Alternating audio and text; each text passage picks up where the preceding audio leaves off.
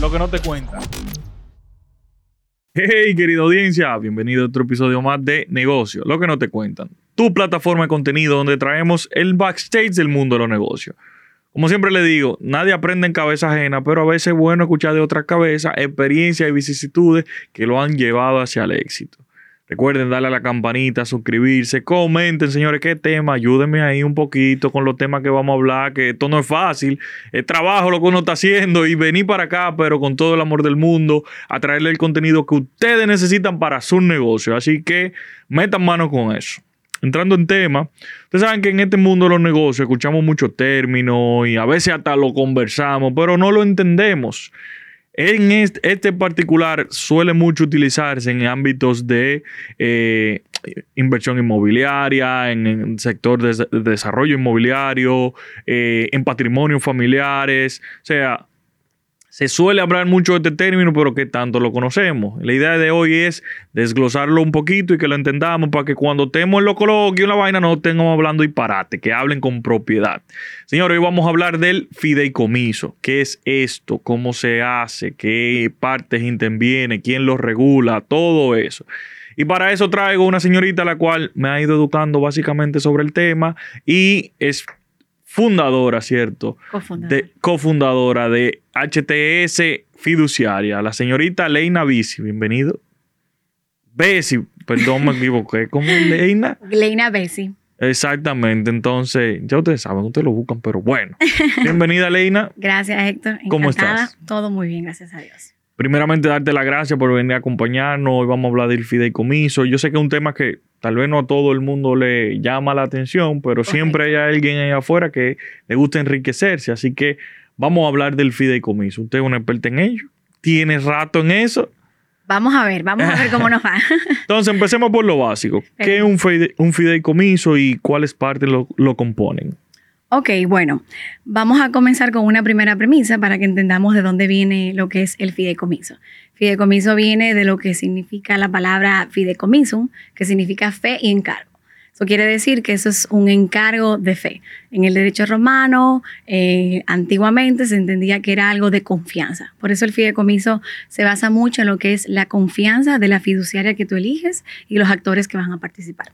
Entonces, dicho esto, te explico que el fideicomiso es un contrato es un contrato jurídico. Muchos entendemos que se trata de un vehículo comercial o algo, algún tema financiero, pero la verdad es que es un contrato puro y simple, es un contrato denso, es un contrato técnico en el que se plasma todo lo que son la operatividad de un fideicomiso, pero es un contrato en el cual interviene unos actores. Uno se llama fideicomitente, que es aquel que cede un bien, un derecho, un activo presente o futuro para crear lo que se llama un patrimonio fideicomitido, que es administrado por una fiduciaria. O sea, que este fideicomitente me cede algún bien o algún derecho, presente o futuro, a una fiduciaria, que es un administrador profesional, como somos nosotros, HTS fiduciaria. Entonces se crea lo que es un patrimonio fideicomitido que se que se administra y se, gestiona para un fin particular, para un objeto que se establece en el contrato, en beneficio de algún fideicomisario,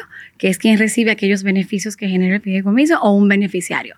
Puede ser indiferente cualquiera de las partes. Entonces, ese patrimonio conformado se llama fideicomiso, administrado por una fiduciaria, pero con un fideicomitente y con un fideicomisario. Ok. Y yo puedo hacer mi contrato con mi abogado de, o yo tengo que ir a una entidad puntual y agotar el proceso. O sea, ¿cómo es la creación de un fideicomiso? No, la respondiendo a la primera pregunta, no. No puedes ir a una oficina de abogado a hacer un fideicomiso. Siempre es bueno que los clientes tengan sus asesorías legales, porque siempre son válidas. De hecho, de hecho es necesaria, pero no, solamente las fiduciarias son las entidades capaces de administrar y gestionar fideicomisos.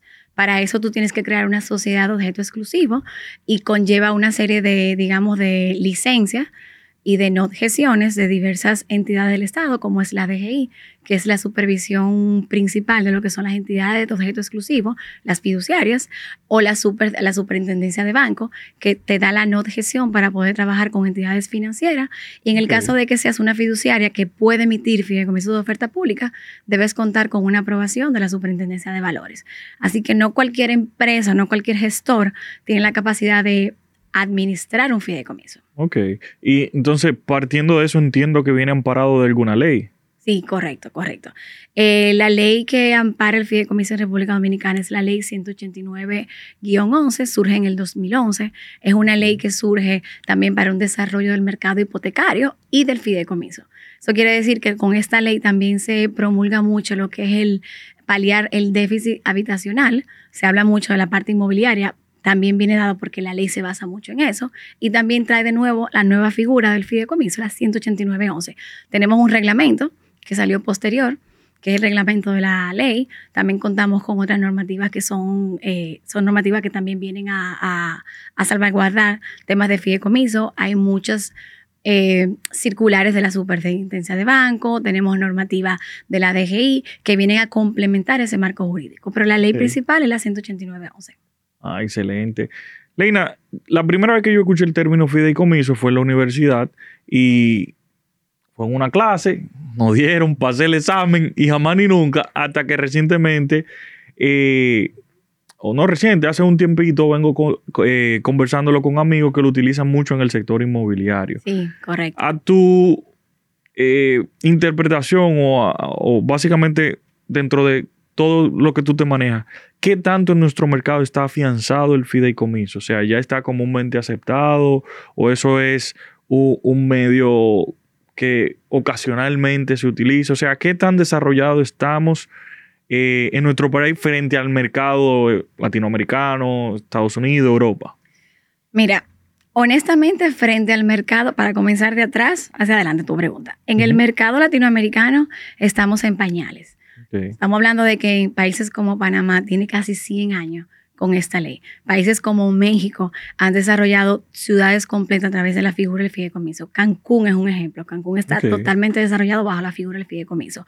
En Colombia prácticamente no existen negocios que no sea bajo la figura del fideicomiso.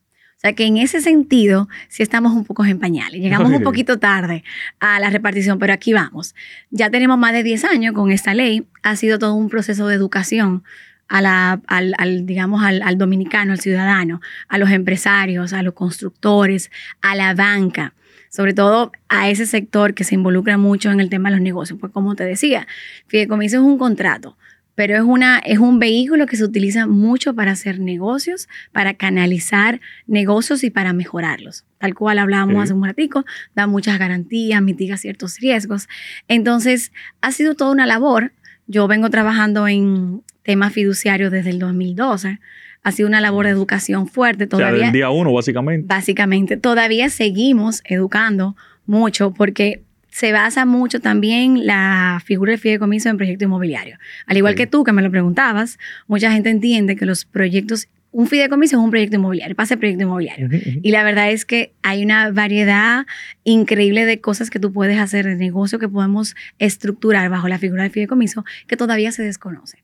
O sea que poco a poco vamos eh, educando, vamos creciendo, vamos cambiando. Ya ya eh, celebramos recientemente la primera década del fideicomiso. A la fecha tenemos algunos 1.126 fideicomisos, según la última estadística que, nos da el gremio. poco, un 10 años. Sí, 12 sí, sí. Esa estadística es de tipo diciembre de 2022, me parece. Son mil y piquitos, no son tantos. Para, para 10 años sí, yo diría que, pero vamos caminando. o sea, y ya vamos conociendo poco a poco las otras vertientes de fideicomisos más financieros, que son súper interesantes y son muy innovadores. Entonces... Qué bueno, perdón que te interrumpa que tú mencionas eso. Mencióname cuáles son los fideicomisos más comunes. Claro. Y, cuál, y mencióname algunos ejemplos para que la audiencia pueda más o menos esclarecer y cuáles son no tan comunes que tal vez lo vemos en otros países más desarrollados, pero aún no han llegado a nuestro mercado. Ok, ok. Sí, mira, los proyectos inmobiliarios, como te lo menciono, esa es, esa es la corona de lo que, es, lo que la materia de los fideicomisos, sobre todo los proyectos de vivienda de bajo costo. Entonces, has escuchado, esos proyectos vienen dados por la ley con muchas, eh, con muchas bondades. Y eso viene, y eso viene así porque el Estado lo que quería es paliar lo que es el déficit habitacional y a través del fideicomiso hay muchas, muchas formas de lograrlo. Hay incentivos, hay unos bonos a favor de los compradores, hay incentivos para los desarrolladores de ciertas exenciones de impositivas. Hay ciertas canalizaciones que se logran y por eso hoy en día es la, la mayor cantidad, la, la mayor por el mayor porcentaje, yo diría que un 49-50% de los fideicomisos del mercado dominicano deben ser de proyectos de vivienda de bajo costo. O sea, inmobiliario, pero con esa calificación. Esa es una calificación que los logran, con ciertos parámetros que la ley establece. Y también están los proyectos eh, inmobiliarios tradicionales.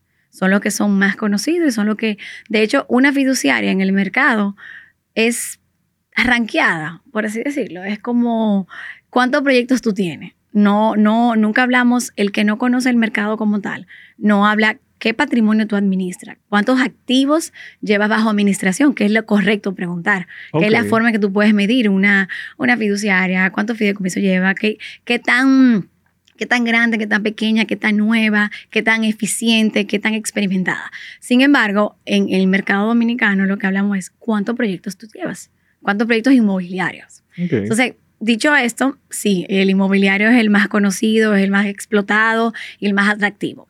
Sin embargo, existen diversos fideicomisos, como son los fideicomisos de inversión, los fideicomisos de garantía. de inversión, dime más o menos un ejemplo. Eh, un fideicomiso de inversión, según la ley, te voy a dar un te voy a decir lo que dice la ley, luego te voy a dar un pequeño ejemplo para que entendamos. Son estos fideicomisos en los que tú constituyes este patrimonio que te comentaba con sumas de dinero que según lo que se establece en ese contrato que tú firmas, se va a establecer qué se va a hacer con el dinero, dónde se va a invertir, dónde se va a colocar. Imagínate que tú, que eres un joven, emprendedor, tienes una serie de contactos, sabes de finanzas y quieres crear un fondo de inversión.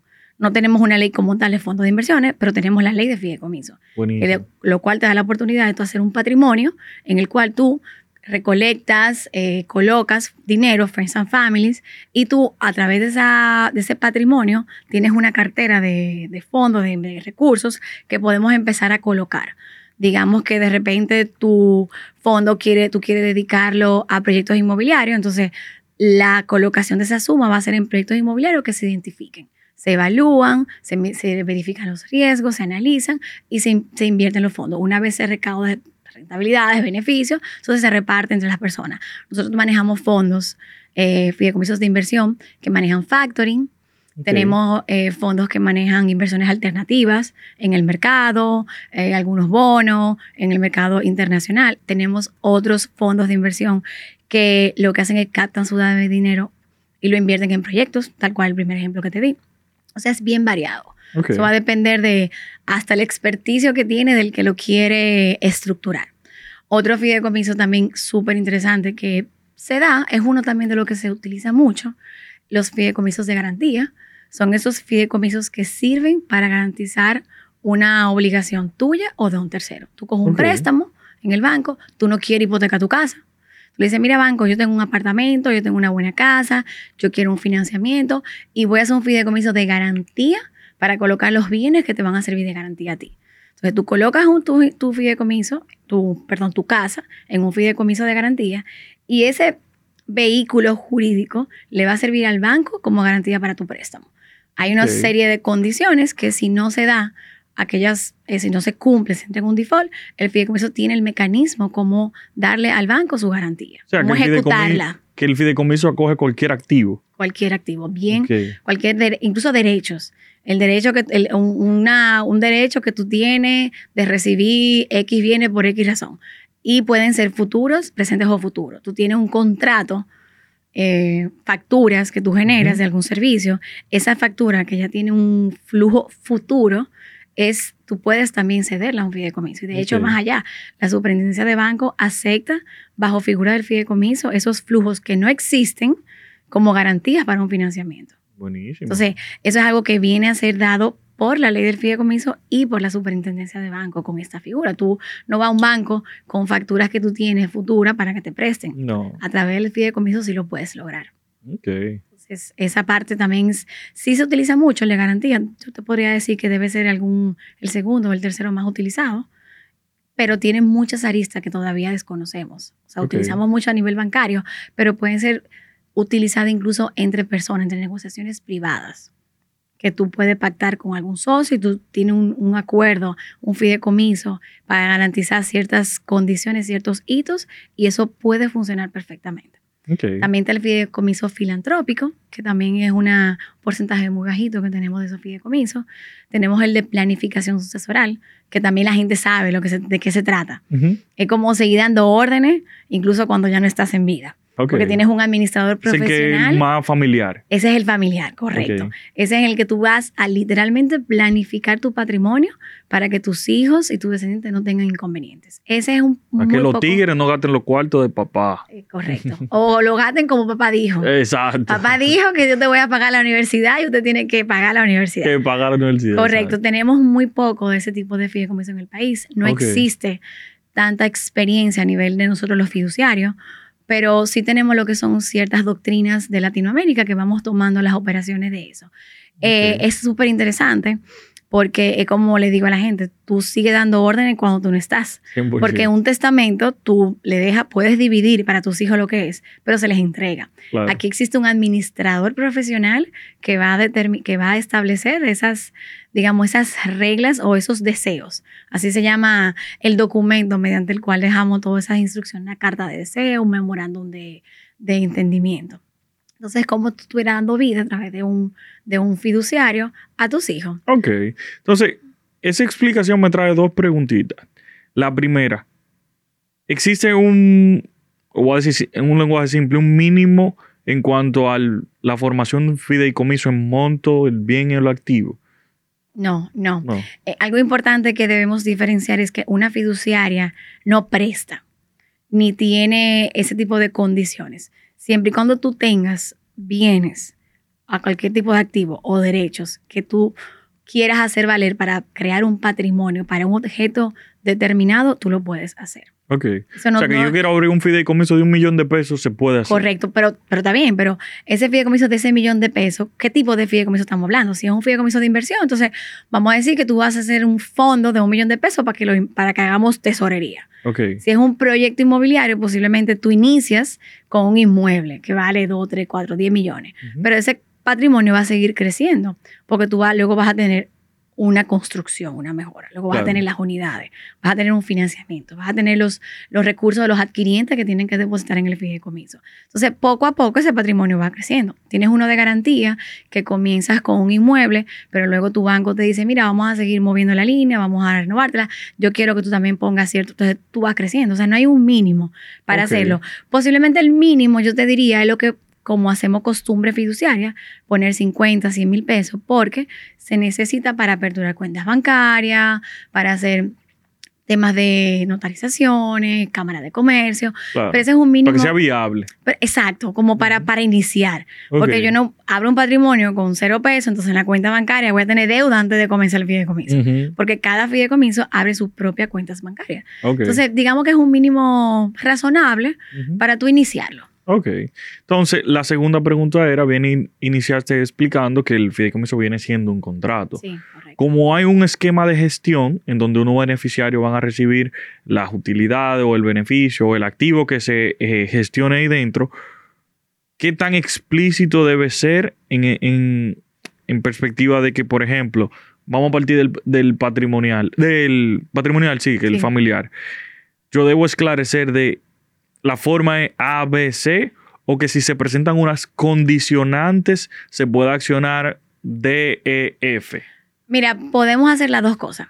La ley lo que nos estipula es que los beneficiarios, si no están identificados al momento de hacerlo, tú tienes que tener las condiciones y las pautas de cómo identificarlo. Lo que no podemos es tener un fideicomiso con un fideicomitente sin saber en base a quién estamos administrando, a favor de quién estamos administrando.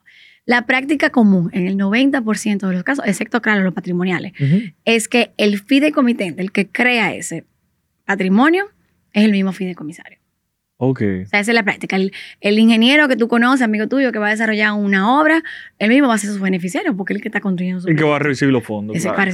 Tenemos uno de garantía que al final, si, si todo sale bien, no hay un default, el bien no fue ejecutado, tú vas a tener tu bien, o sea, de nuevo hacia tu patrimonio. Entonces, normalmente sí, es fideicomitente, se nombra fideicomisario y no hay ningún problema en ese sentido. Si es un patrimonial que inicia como uno de administración y, termina como un patrimonial, sí están determinadas todas las, o quiénes son los descendientes, cuáles son, porque la ley sí te establece que los fideicomisos deben respetar la legítima hereditaria.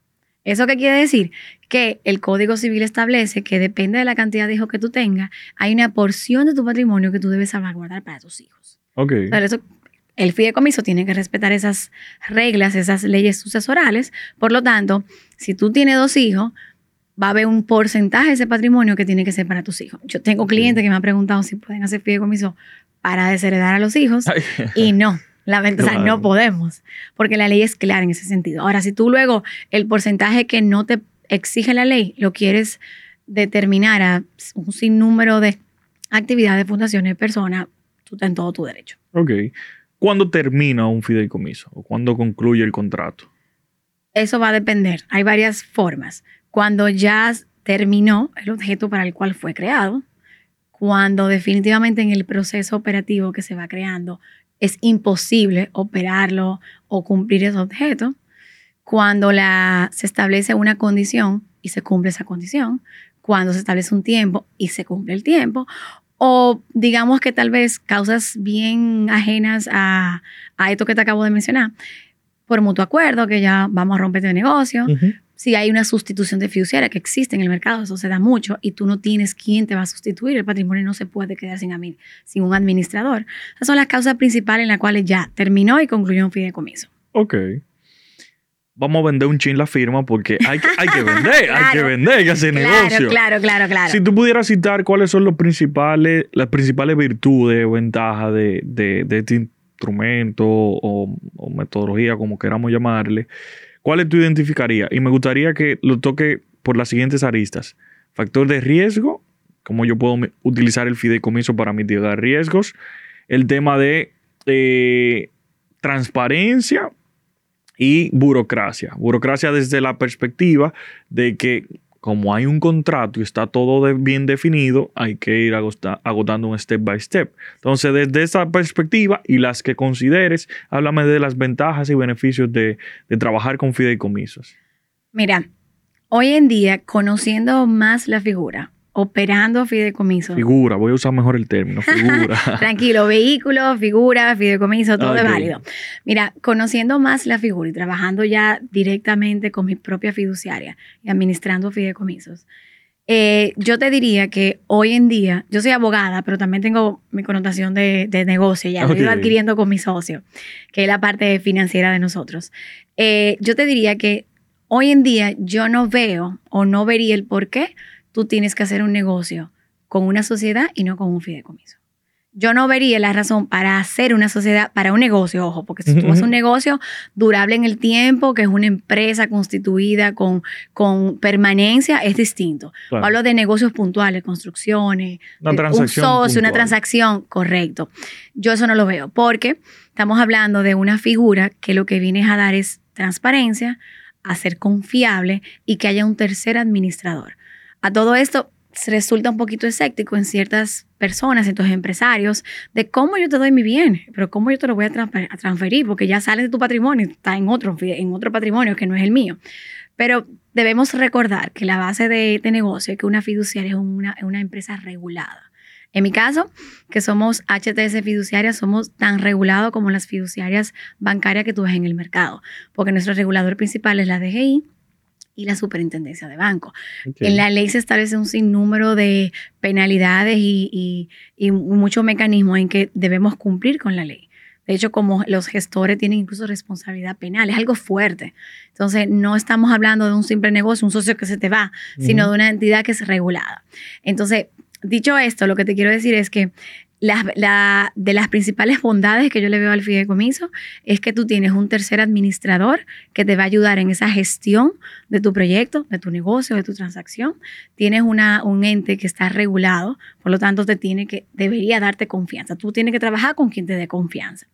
La burocracia sí es un tema que está presente, eso no lo puedo negar, pero es manejable, porque tú vas a un banco y hay burocracia, tú vas a una AFI y hay burocracia, tú vas a una empresa privada, una ferretería para que te despache, hay burocracia. Entonces, aquí lo que tenemos es que buscar fiduciarias que sean eficientes, que den tratos personalizados, que tú tengas esa confianza en la experiencia porque es muy bueno el manejo fiduciario, pero son proyectos sumamente operativos, entonces la experiencia es necesaria. Eh, yo diría que cuando tú vas a hacer un negocio, proyecto inmobiliario, por ejemplo, con personas con la cual tú no conoces, tú mejor vas a una fiduciaria, das tus bienes, tu sueño, tú, las ideas que tú tienes, tú la plasmas, el que tiene el, el, inmueble, lo plasman dentro de ese patrimonio que va a estar protegido con una fiduciaria, los terceros van a confiar más porque los fondos lo van a poner ahí.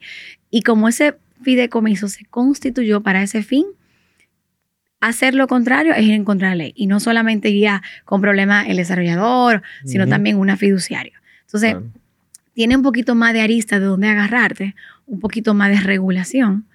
Eh, por lo tanto, para mí es un, es un vehículo idóneo para hacer transacciones y para hacer negocios. No, y sobre el tema de la burocracia, yo también entiendo que apoya el hecho de que te descarga de una responsabilidad de filtro por el hecho de que, tú sabes cómo está la ley de lavado de activos, que no perdonan nada. Entonces ustedes se garantizan de que todos los que son partícipes de esa transacción están depurados, están limpios, están por el libro. Claro, debemos recordar algo en los negocios, el riesgo siempre está. Sí, eso El riesgo nunca se elimina un 100%. Eso es algo importante que ni siquiera, porque entendemos que porque tengo un fideicomiso es palabra de Dios.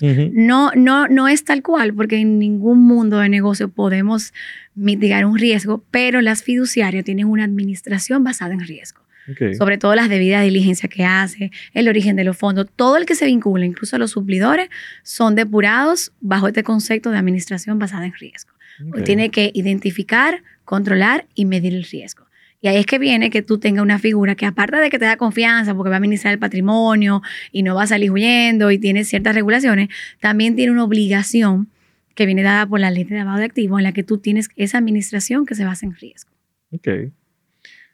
A tu discreción, ciérrame con esta preguntita. ¿Cómo tú entiendes que el, el, vehículo del fideicomiso apoya al desarrollo de los emprendedores?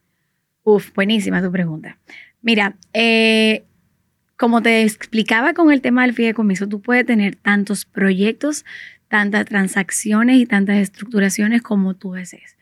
Te comentaba que como no tenemos una ley tan formal en lo que son fondos de inversión, a través de un fideicomiso podemos lograr muchas cosas. Una de ellas es tener fideicomisos de administración, tener fideicomisos de inversión, en las cuales tú consigues inversionista 1, 2, 3, 4, 5, que invierten sus fondos a esta figura, este, a este patrimonio que puede hacer tesorería, que lo va a administrar.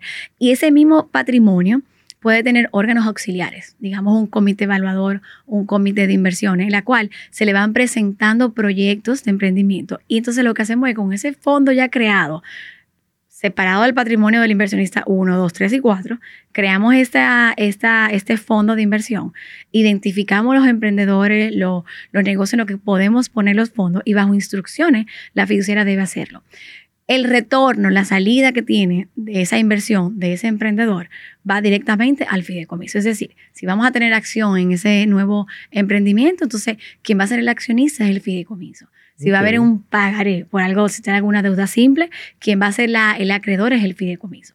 Una vez los retornos de esos emprendimientos o pérdidas de los emprendimientos la va a asumir es el fideicomiso, esa es ese patrimonio. Entonces, si tenemos acciones, si tenemos rendimiento, lo que hace esa figura es que capta todo eso. Y una vez tengamos todo ese conglomerado de acciones o de beneficio o de dividendo, lo que hace que reparte, se voltea y reparte hacia sus inversionistas de acuerdo a la parte proporcional y perfecta que cada uno ha decidido.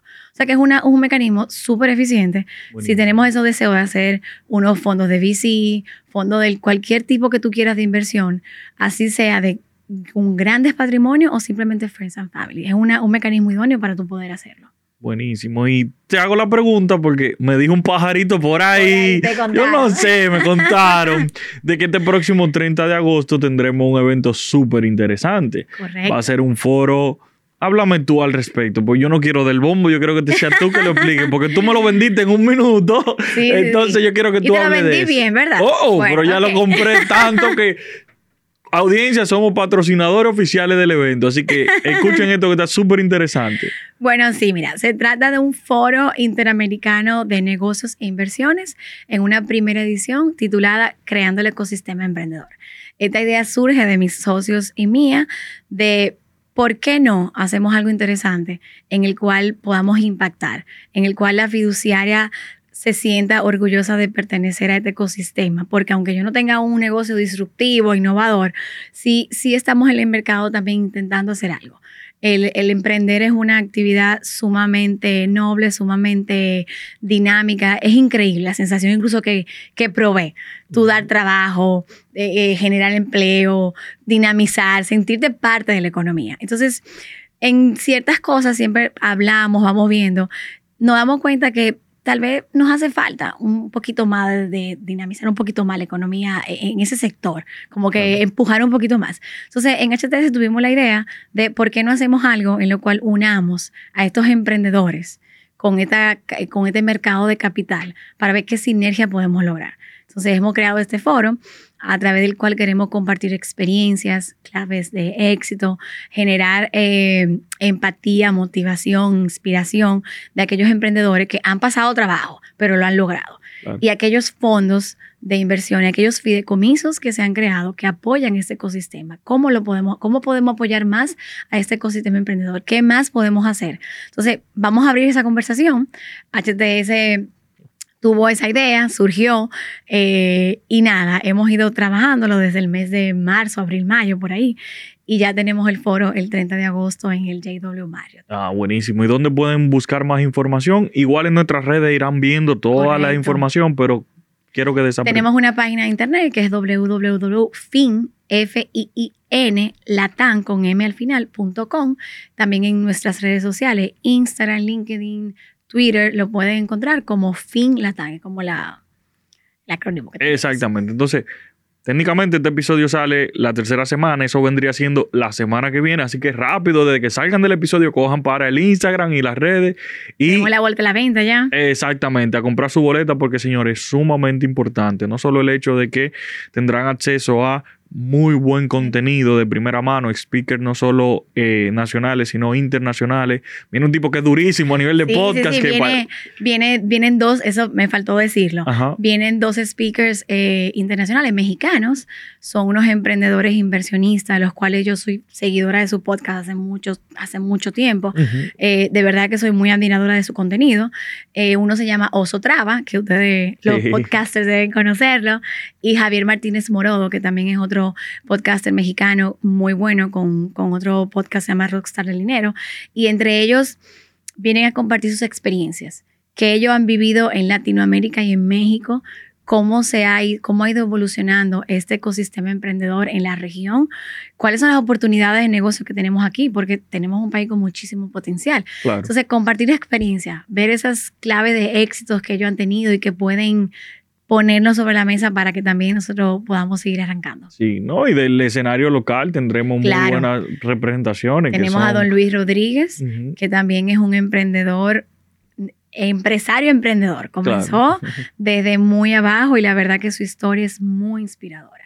La idea es que tengamos un cierre motivacional inspirador con don Luis, que nos explique qué significa este, los emprender desde la vieja escuela, cuáles son los estereotipos que tenemos en el emprendimiento y cómo podemos emprender fuera de esos estereotipos. Podemos ser exitosos, tener súper negocio, en no importa qué tipo de, de unidad, qué tipo de mercado.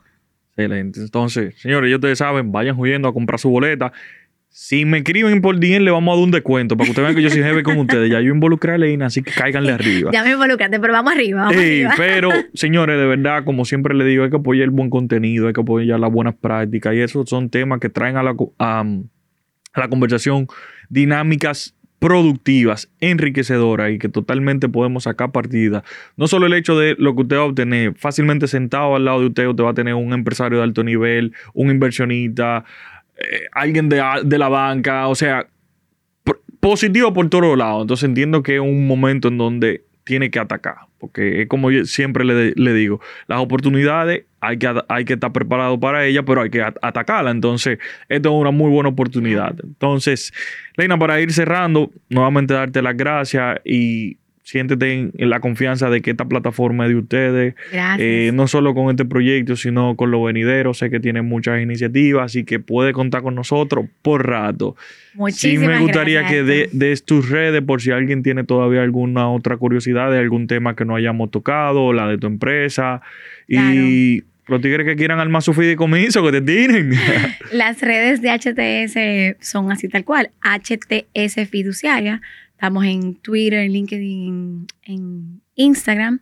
Igual como les dije, con Finlatan también nos pueden encontrar en cualquiera de esos. Estamos súper activos, estamos todo el tiempo chequeando. En la página también nos la pasamos constantemente recibiendo mensajes, respondiendo. Así que estamos a la de 15 días. Estamos, ahí mismo. muy activos.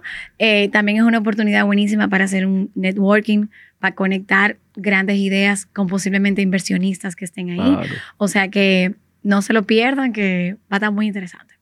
Así que ustedes saben, señores, de mi parte, Héctor BMS, el personal, negocio, lo que no te cuentan, el de la cuenta, sigan, recuerden inscribirse en el grupo del Club de los Negocios. Señores, ese WhatsApp está bueno, está activo, se están mandando ideas de negocio que lo vamos a presentar en el foro. Así que ya ustedes saben, si llegaron hasta aquí, qué bueno que les gustó y nada, negocio, lo que no te cuentan.